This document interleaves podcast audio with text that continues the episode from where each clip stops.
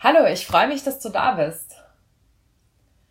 Ja, wenn man jetzt so krank ist und es geht einem nicht so gut und man kann dann ähm, viele Dinge, die man sonst mit Leichtigkeit gemacht hat, nicht machen, dann wird man vielleicht nicht immer, weil manchmal ärgert man sich, aber oft wird man einfach dankbarer für das, was geht.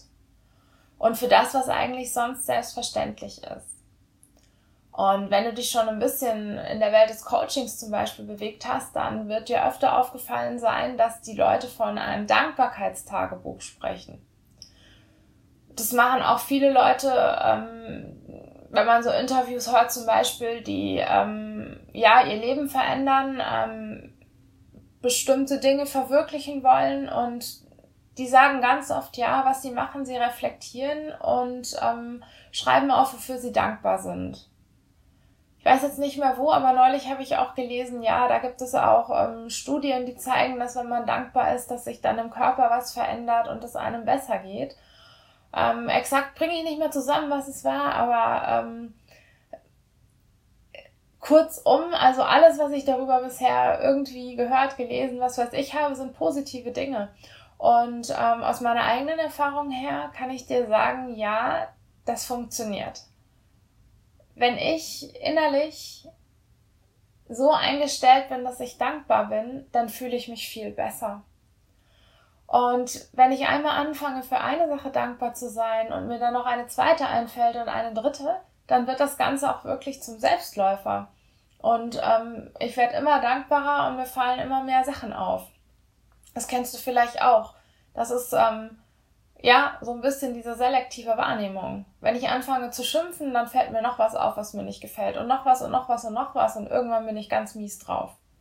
Wenn ich mich jetzt auf die positiven Dinge konzentriere, auf das, was ich dankbar bin, was ich habe, was ich bekommen habe, was ich geben kann, dann fallen mir immer mehr positive Dinge ein und ich werde immer positiver.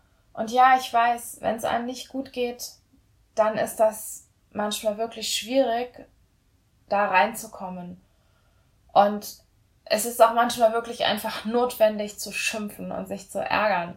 Die Frage ist, wie lange möchtest du, dass du das anhältst und wie schaffst du das, wieder positiv zu werden? Eine Möglichkeit ist, ganz konkret dir aufzuschreiben, wofür bist du dankbar. Denn wenn du das dann auch noch siehst, das verstärkt nochmal den Effekt und es fällt dir, probier es aus, leichter vielleicht, dass dir noch mehr Dinge kommen.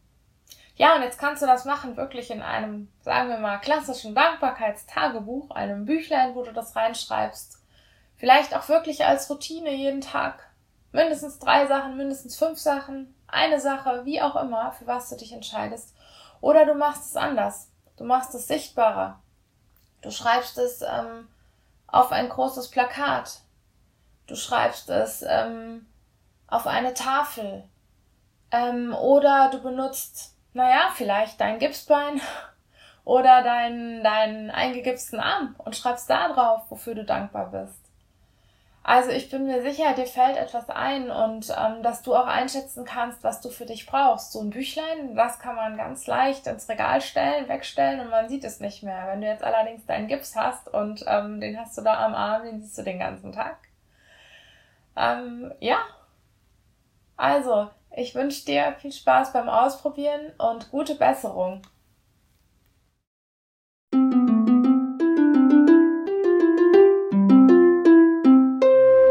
Creamon Diviti